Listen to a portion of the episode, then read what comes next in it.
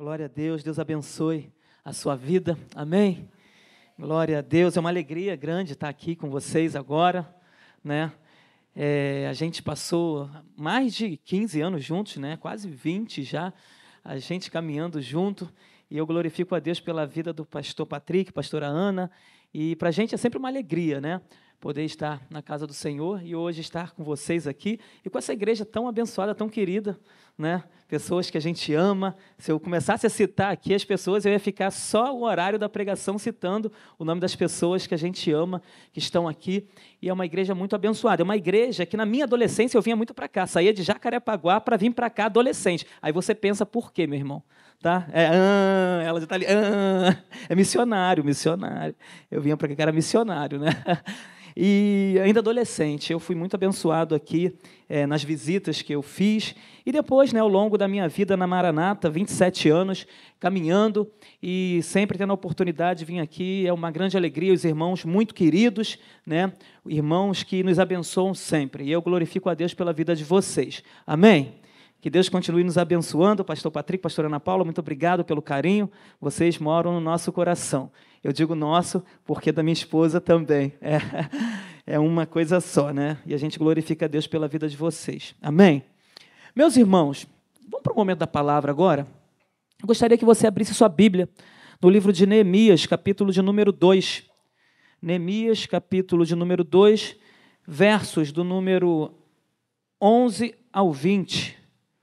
Neemias, capítulo de número 2, versículo de número 11. Você pode ficar de pé? A gente vai a gente vai ler essa passagem e depois a gente vai ficar uma hora e meia ainda sentado, né? é, então fique de pé agora nesse momento para a gente poder ler a palavra do Senhor em reverência. Amém? Diz assim a palavra do Senhor, Neemias capítulo 2, verso de número 11. Então cheguei a Jerusalém. Depois de esperar três dias, me levantei à noite junto com uns poucos homens que estavam comigo. Não declarei a ninguém o que o meu Senhor, ou não declarei a ninguém o que meu Deus havia posto no meu coração para fazer em Jerusalém. Não havia comigo animal algum, a não ser o que eu montava. De noite saí pelo portão do vale em direção à fonte do dragão e ao portão do monturo, e inspecionei as muralhas de Jerusalém que estavam em ruínas e cujos portões tinham sido destruídos pelo fogo. Passei ao portão da fonte e ao tanque do rei, mas não havia lugar onde o animal que eu montava pudesse passar. Subi à noite pelo vale, sempre inspecionando as muralhas. Voltei, entrei pelo portão do vale e fui para casa. Os magistrados não sabiam onde eu tinha ido nem o que tinha feito, pois até ali eu não havia declarado coisa alguma, nem aos judeus, nem aos sacerdotes, nem aos nobres, nem aos magistrados, nem aos demais que iriam fazer a obra. Então eu lhes disse: Vocês estão vendo a miséria em que nós estamos? Jerusalém em ruínas e os seus portões destruídos pelo fogo. Venham, vamos reconstruir as muralhas de Jerusalém para nos livrarmos desta vergonha. E lhes declarei como a mão bondosa do meu Deus havia estado sobre mim e também as palavras que o rei me havia falado. Então disseram: Vamos nos preparar e começar a reconstrução. Então se aproximaram para fazer esta boa obra. Porém, quando Sambalate, o Oronita, Tobias, o servo Amonita, e um árabe chamado Gesem, souberam disso, zombaram de nós e nos desprezaram, dizendo: O que é isso que estão fazendo? Querem se rebelar contra o rei? Então lhe respondi: O Deus dos céus é quem fará com que sejamos bem-sucedidos. Nós, seus servos, vamos nos preparar e começar a reconstrução. Mas vocês não têm parte, nem direito, nem memorial em Jerusalém. Até aqui. Senhor, nosso Deus querido, continue falando conosco e que o teu nome continue sendo glorificado em nossas vidas. Nós te oramos em nome de Jesus. Amém e amém. Você pode tomar o seu lugar. Meus irmãos, Neemias ele ele ouve a respeito de Jerusalém. Nesse tempo ele estava no palácio do rei na Babilônia, ou pelo menos nas províncias dominadas pela Babilônia. E ele ouve a respeito de Jerusalém, como estava Jerusalém. O povo tinha sido levado cativo para a Babilônia. E quando um irmão, quando um querido dele se achega, ele pergunta, eu acredito que animado, para poder saber o que estava acontecendo, se alguém estava bem, se o povo estava bem, se eles se recuperaram, ou se tinha alguma notícia boa, porque no meio de, um, de, uma, de uma catástrofe que tinha acontecido, do povo ter sido levado é, é, cativo, ele Possivelmente seu coração estava aflito, mas no coração, lá no fundo, deveria ter uma, uma certa ansiedade em saber de coisas positivas. E quando esse homem chega, ele corre para saber. E aí? Como é que estão as coisas lá em Jerusalém? Como é que estão os nossos irmãos, aqueles que não foram cativos, levados cativos? E aí a resposta é: ó, não está nada bem. Neemias, nada está legal lá em Jerusalém. Os irmãos que não foram levados cativos, esses estão perecendo, esses estão sendo humilhados, esses estão passando necessidade. E outra, os portões estão destruídos e as muralhas destruídas, Neemias. Nada está bom ali. O povo está sofrendo. Interessante é que Neemias ele ouve aquilo e a palavra de Deus diz que ele se lamenta e chora. Ele se lamenta e chora, mas o que me chama a atenção é que após o lamento, após Neemias chorar, a palavra de Deus diz que ele jejua e ele ora ao Senhor.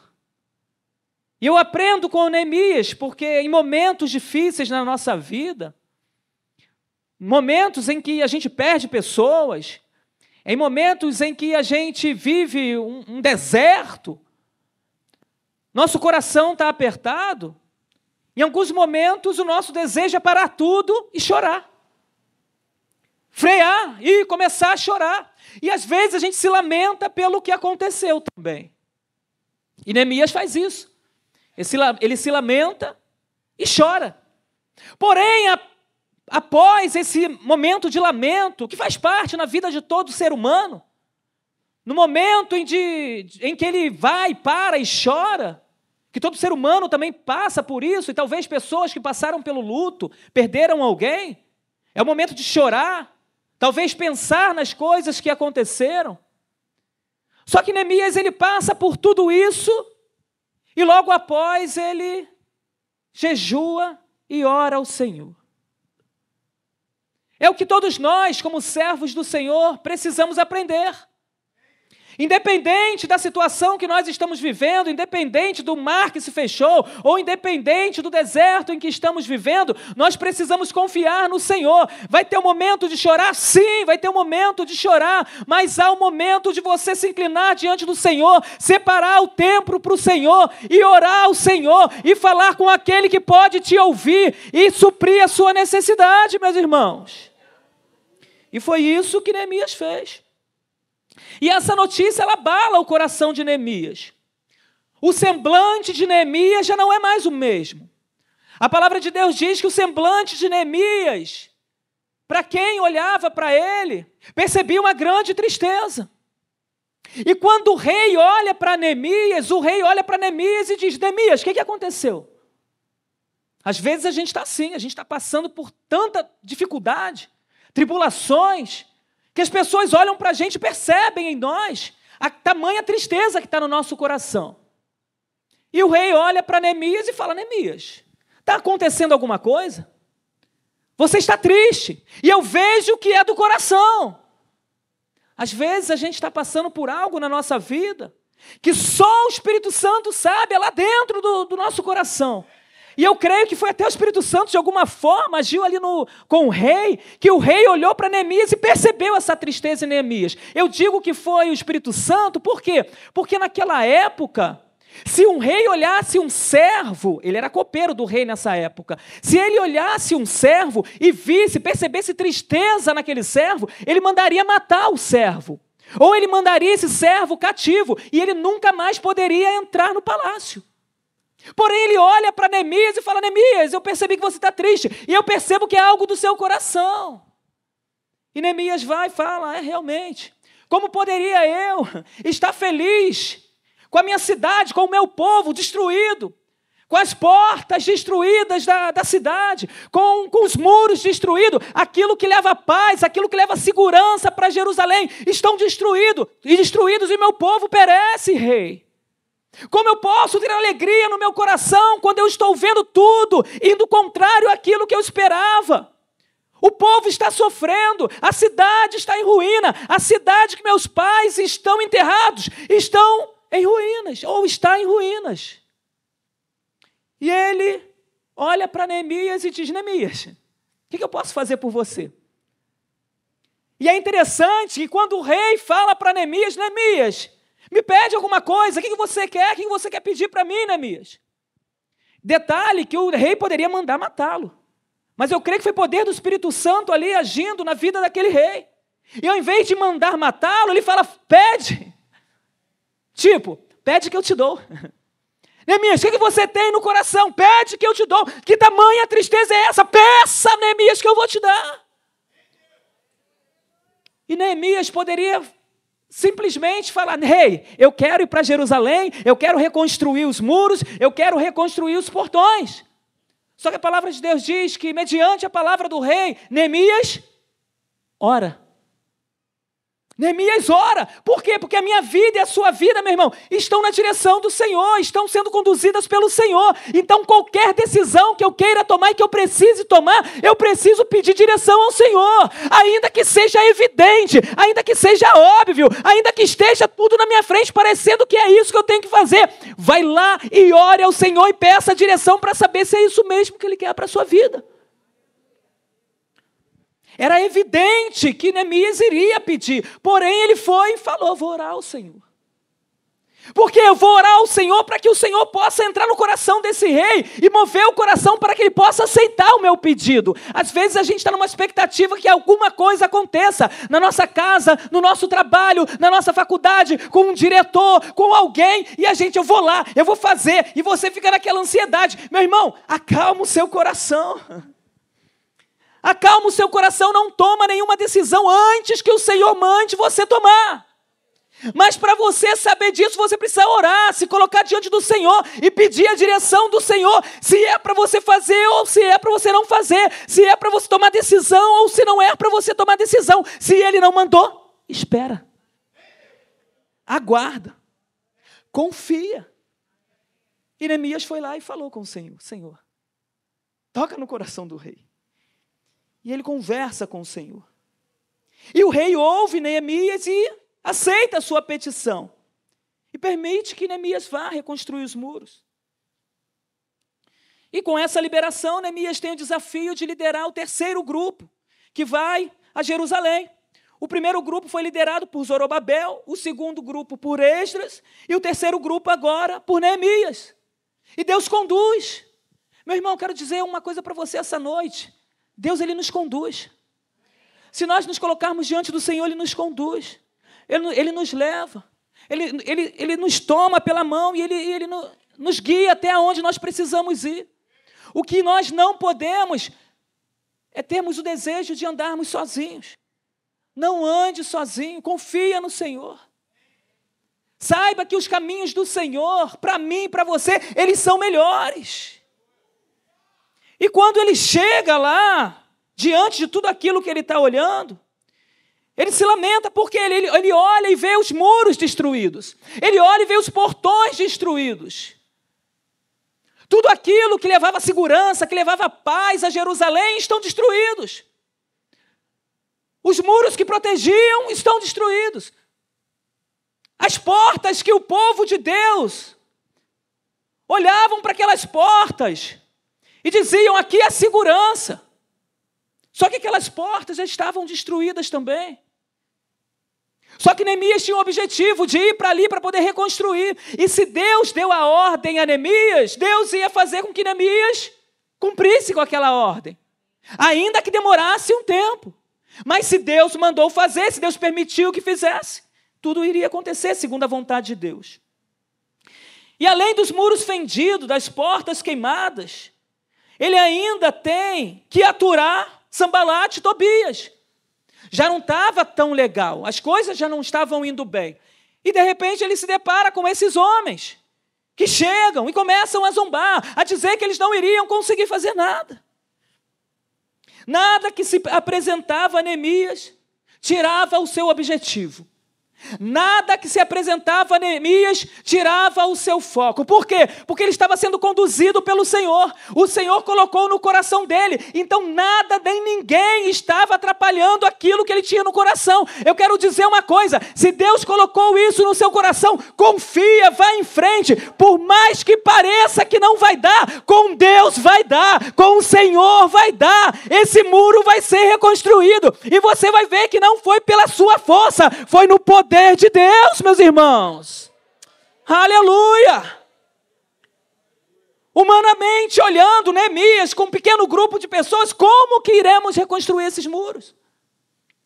Só que o nosso Deus, meus irmãos, nosso Deus é Deus de milagres.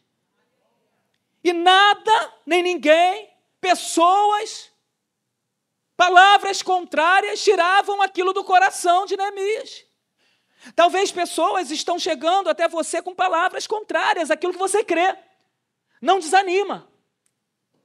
Por mais que as palavras venham fortes, por mais que o cenário que esteja diante de você seja um cenário, a princípio, aparentemente negativo, o Senhor não falou nada com você para parar. Então continua crendo, continue perseverando, continue acreditando. Nós somos servos do Senhor, nós somos servos do Deus do impossível. Ele pode tudo. Quando eu não posso, Ele pode.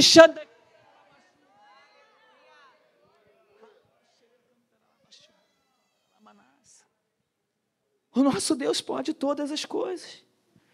Então não permita que circunstâncias venham abalar a sua fé. Por mais difícil que seja, continue confiando. Continue crendo. Continue depositando no altar do Senhor, continue confiando no Deus que pode todas as coisas. E assim Neemias fica lá, fazendo a obra, Durante 12 anos ele trabalha nessa obra para que aquele lugar pudesse ser reconstruído. E depois desse, tempo ele volta para a Babilônia, porque era um compromisso que ele tinha com o seu rei. E ele vai. Só que a sua missão foi concluída. E a sua missão, interessante, isso me chamou a atenção também. A missão dele só é concluída porque ele reconhece que não é ele, mas é Deus. Porque quando Sambalat e Tobias vieram para confrontá-lo, para dizer que eles não iam conseguir fazer nada, dizer que eles estavam é, é, confrontando o rei, ele diz assim para Sambalat e Tobias: O Deus dos céus que nos fará prosperar. Eu quero dizer isso para você essa noite: é o Deus dos céus que vai te fazer prosperar. É o Senhor dos senhores que vai te fazer prosperar. É o Deus Todo-Poderoso que vai te fazer prosperar. É o Alfa e o Ômega que vai te fazer prosperar. É o princípio e o fim que vai te fazer prosperar. É o grande, o leão da tribo de Judá que vai te fazer prosperar. É o Emanuel, o Deus conosco, aquele que está presente aqui, que vai te fazer prosperar. Ele vai te abençoar. Ele vai fazer o milagre acontecer na sua vida. É Ele quem pode. Homem não pode, mas Deus pode, meus irmãos. Aleluia! Glórias ao nome do Senhor. E ele foi lá, ele confiou, e ele deu, ele fez aquilo que o Senhor tinha colocado no coração dele para fazer. Eu não sei, meus irmãos, quais são os danos que a vida causou a você, ou tem até causado nos dias de hoje ainda, mas uma coisa eu sei: o Senhor que deu vitória a Neemias, o Senhor que abençoou Neemias, o Senhor que abriu as portas para que Neemias pudesse passar. O Senhor que deu sabedoria e estratégia para Neemias. O Senhor que deu força, deu ânimo para Neemias. O Senhor que colocou pessoas na vida de Neemias. Esse Senhor está aqui presente e Ele pode fazer tudo isso na sua vida. E você vai ver a glória do Senhor. Você vai ver os muros reconstruídos, as portas reconstruídas e o milagre do Senhor acontecendo na sua vida. Aí você vai fazer que nenhum pastor falou. Você vai voltar para testemunhar, para edificar a igreja do Senhor. Aleluia! Porque eu creio que o milagre vai acontecer. Nós, quando subimos no púlpito, nós subimos crendo, nós subimos direcionado pelo Espírito Santo, e nós sabemos que aquilo que a gente vai falar aqui é coisa do Senhor, não é falácia, é palavra de Deus. E quando Deus manda abrir a boca, a gente abre para que o nome dele seja glorificado. Creia. Não saia daqui com o seu coração descrente. Saia daqui essa noite com seu coração fervoroso. Se você entrou aqui com uma certa fé, saia daqui com seu coração hoje transbordando de fé. E eu creio em nome de Jesus, quando você chegar em casa, já vai ter resposta de Deus te aguardando lá na sua casa, meu irmão. Eu creio nisso, você crê? Então glorifica o nome do Senhor. Creia realmente. Quando eu chegar em casa, a bênção vai estar lá. Eu creio em nome de Jesus. Aleluia. Oh, aleluia. E eu listei aqui alguns passos que precisamos dar para que as adversidades não venham alterar o nosso objetivo. O tema da mensagem de hoje é essa mesmo.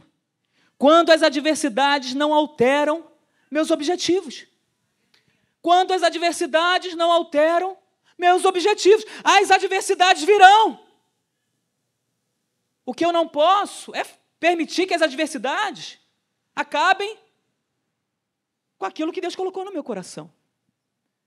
Venha me frear, venha me paralisar. A adversidade vai vir, mas você precisa continuar caminhando. Você precisa continuar crendo. Você precisa continuar olhando para Jesus e tirar os olhos da esquerda e da direita. Olha para Jesus e detalhe: não olhe para o passado, porque o passado é um perigo.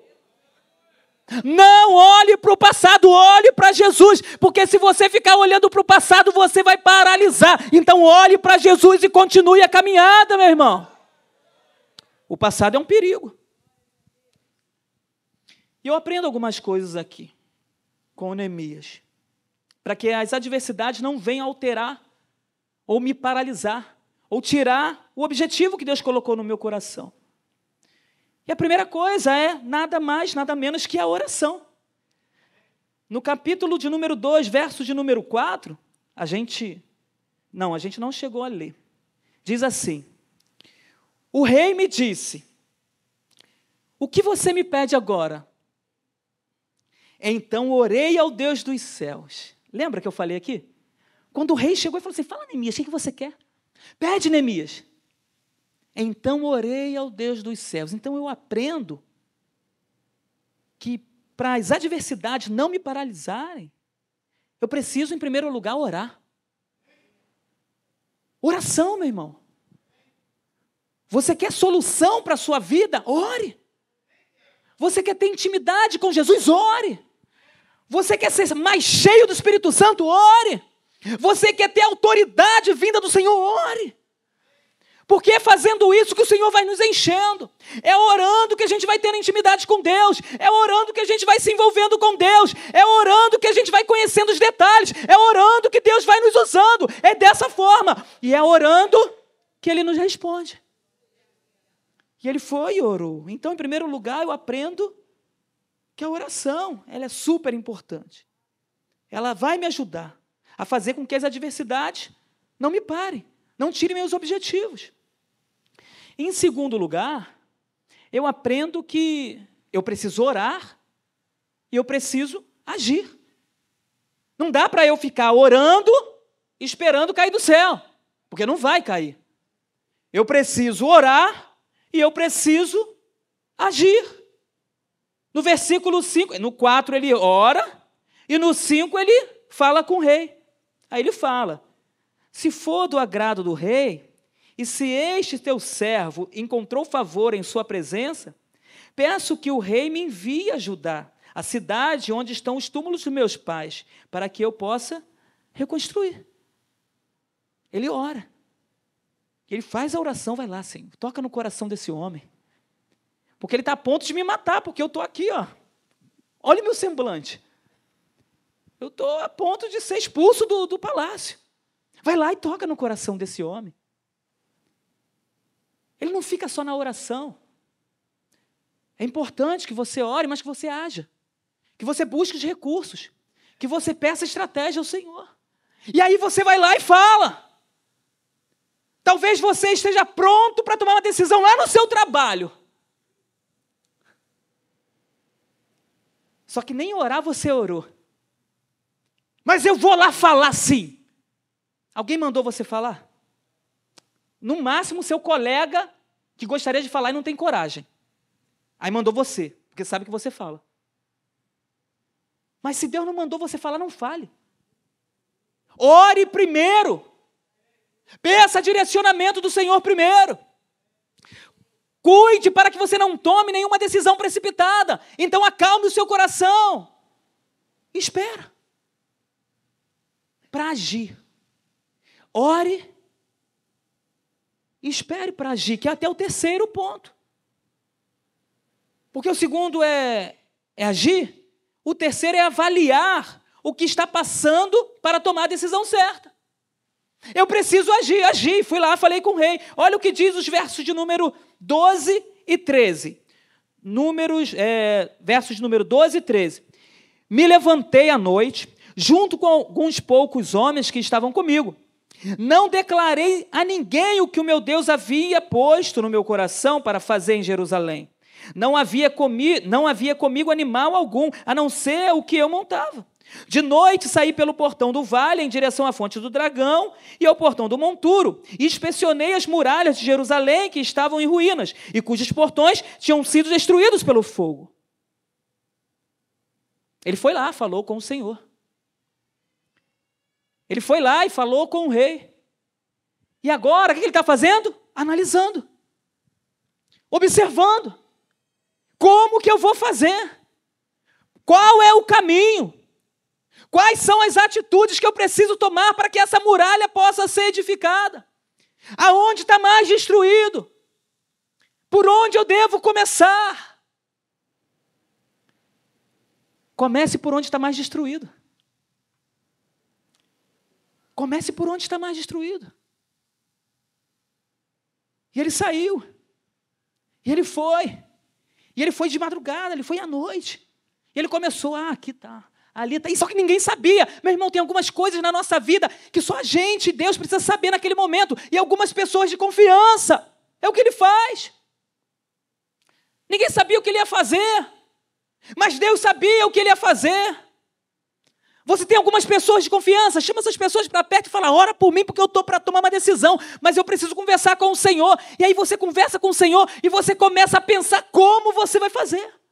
Você precisa pensar como, quais são as estratégias. Quais serão os caminhos que você vai tomar para que isso possa acontecer e acontecer no tempo de Deus, de acordo com a vontade de Deus? Não tome a decisão sozinha, não se precipite. Pede orientação do Senhor. E aí ele vai te orientar. Ele vai te mostrar. Saia na madrugada. Saia quando ninguém está te olhando. Vai lá, pensa no momento certo que você tem que tomar a decisão. Analise o que precisa ser feito. Comece a olhar, comece a buscar informações. Só não tome a decisão antes do Senhor mandar você tomar. Porque para você vai ser mais fácil decidir dessa forma. Mas se o Senhor não mandou tu decidir, então não decida coisa alguma. Espera. Mas, pastor, ele vai ficar enchendo a minha paciência aqui. Ela vai ficar enchendo a minha paciência. Eu preciso tirar essa pessoa. Eu preciso resolver isso logo. Mas por quê? Deus mandou você fazer. Se Deus não mandou você fazer, calma aí. Espera, que vai vir o momento certo. E quando vier o momento certo, nem você, nem ninguém vai sofrer. Vai ser tudo para a glória do nome do Senhor. E você vai ver o cuidado de Deus com a sua vida e com a vida das pessoas que estão à sua volta. Avalie antes de tomar qualquer decisão. E quarto ponto que eu aprendo: mantenha o foco em Deus. Eu não posso tirar meu foco do Senhor. Eu não posso tirar meus olhos do Senhor. Verso de número 19 diz: Porém, quando Sambalate, o Oronita, Tobias, o servo Amonita, e o árabe chamado Gesem souberam disso, zombaram de nós e nos desprezaram, dizendo: O que é isso que vocês estão fazendo? Querem se rebelar contra o rei? Olha o que ele respondeu: O Deus dos céus é quem fará com que sejamos bem-sucedidos.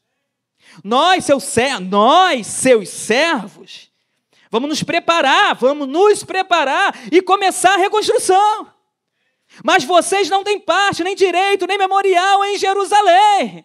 Então eles tentaram, só que o foco dele estava no Senhor. E aí ele diz: O Deus dos céus é quem nos fará prosperar. Nós, seus servos. Eu quero dizer para você nessa noite que aqui só tem servo do Senhor, amém? Então, se você é servo do Senhor, Deus vai fazer você prosperar. Deus vai te abençoar. Só não tome nenhuma decisão que Deus não mandou você tomar. Então, aguarda, aguarda o Senhor te dar a voz, aguarda o Senhor te dar direção. E aí você vai ver que esse caminho que você vai tomar vai ser o melhor caminho e você vai ser bem sucedido, você vai prosperar, a boa mão do Senhor vai te sustentar.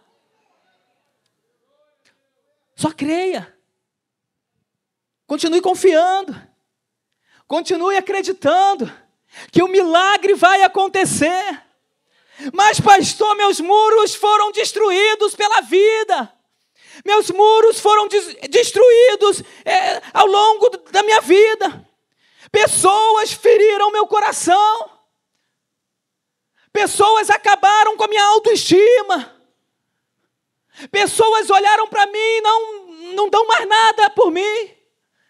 Eu estou descredibilizado. Meus muros estão destruídos. Meu casamento está uma ruína. Só o Senhor para salvar meu casamento. Mas só o Senhor pode fazer isso. Se você tentar com as suas próprias mãos, você vai é, piorar a situação. Coloca diante do Senhor e peça ao Senhor a estratégia certa, a direção certa, como você deve fazer, o que você deve falar, para que você possa ver a glória do Senhor agindo de forma poderosa na sua vida, no seu trabalho, no seu casamento, com os seus filhos. Aí a gente vai ver os muros sendo reconstruídos, os muros da sua vida sendo reconstruídos, o muro da sua família sendo reconstruído, o muro do seu trabalho sendo reconstruído. Eu quero dizer uma coisa: os muros essa noite serão reconstruídos. E certamente veremos a glória do Senhor. E daqui a pouco, pastor Patrick, algumas pessoas vão vir aqui para testemunhar das maravilhas do Senhor. Amém? Glórias ao nome do Senhor. Você pode ficar de pé nesse momento em nome de Jesus. Aleluia.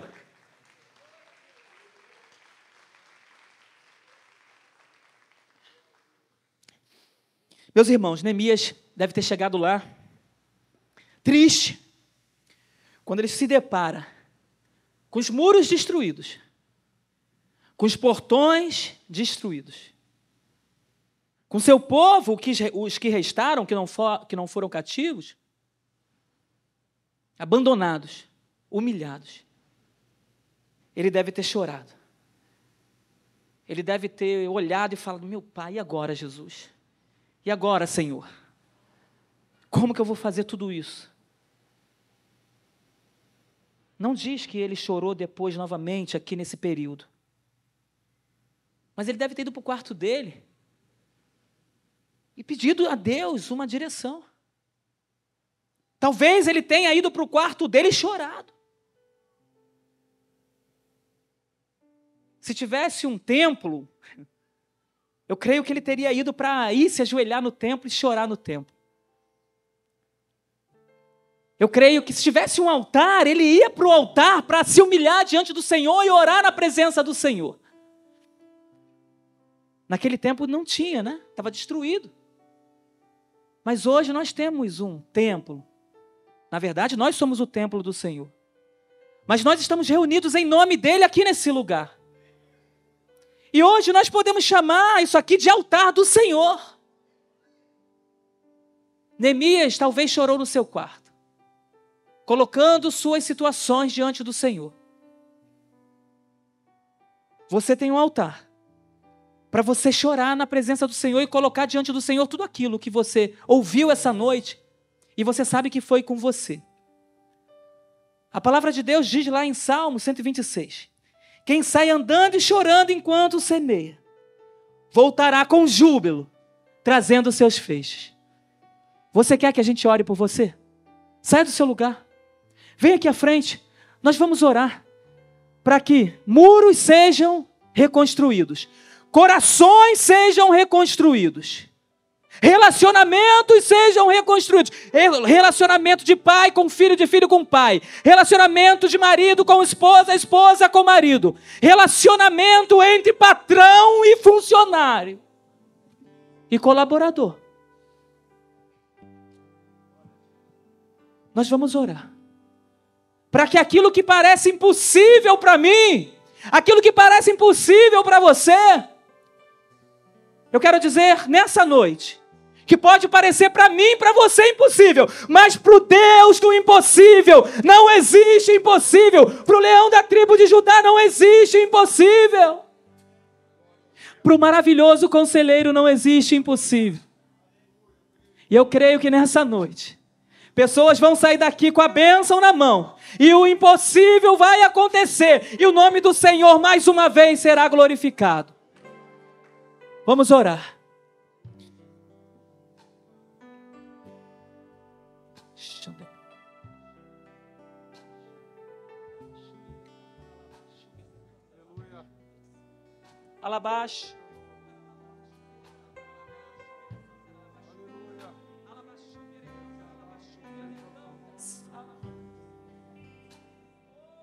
Alabash.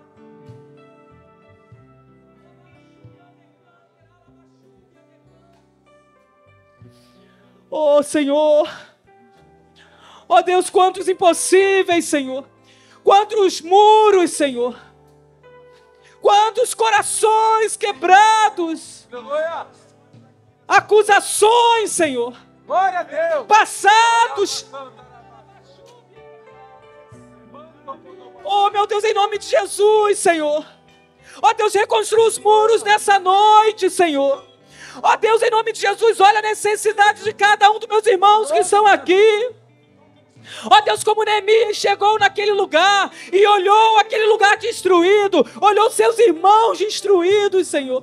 E o Senhor abençoou aquele homem, reconstruiu os muros daquele lugar, reconstruiu as portas daquele lugar. Eu peço ao Senhor que reconstrua, reconstrua relacionamentos. Reconstrua, Senhor, o coração que está amargurado. Reconstrua o coração que está ressecado. Reconstrua aquele relacionamento que parece não ter volta, Pai. Ó Deus, em nome de Jesus Cristo, haja com poder. Ó Deus, que possamos ver aqui nessa noite, Pai. Ó Deus, muros, relacionamentos, Pai. Ó Deus, sendo reconstruídos para a glória do Teu santo nome. Corações sendo quebrantados para a glória do Senhor. Ó Deus, em nome de Jesus Cristo, Pai. Ó Deus, em nome de Jesus, consola os corações chorosos. Ó Deus, traga alegria aos corações que estão chorando nessa noite. Ó Deus, e traga a resposta, Pai, que tanto meus irmãos vieram buscar. E que o teu nome, Senhor, seja glorificado na vida de cada um aqui. Oh, meu Deus, eu te peço, não porque merecemos, mas por graça por misericórdia. Toque agora na vida dos meus irmãos e abençoa-os. E mais uma vez possamos ver a manifestação do teu poder no meio da tua igreja. Hoje, para a glória do teu nome, nós te oramos em nome de Jesus.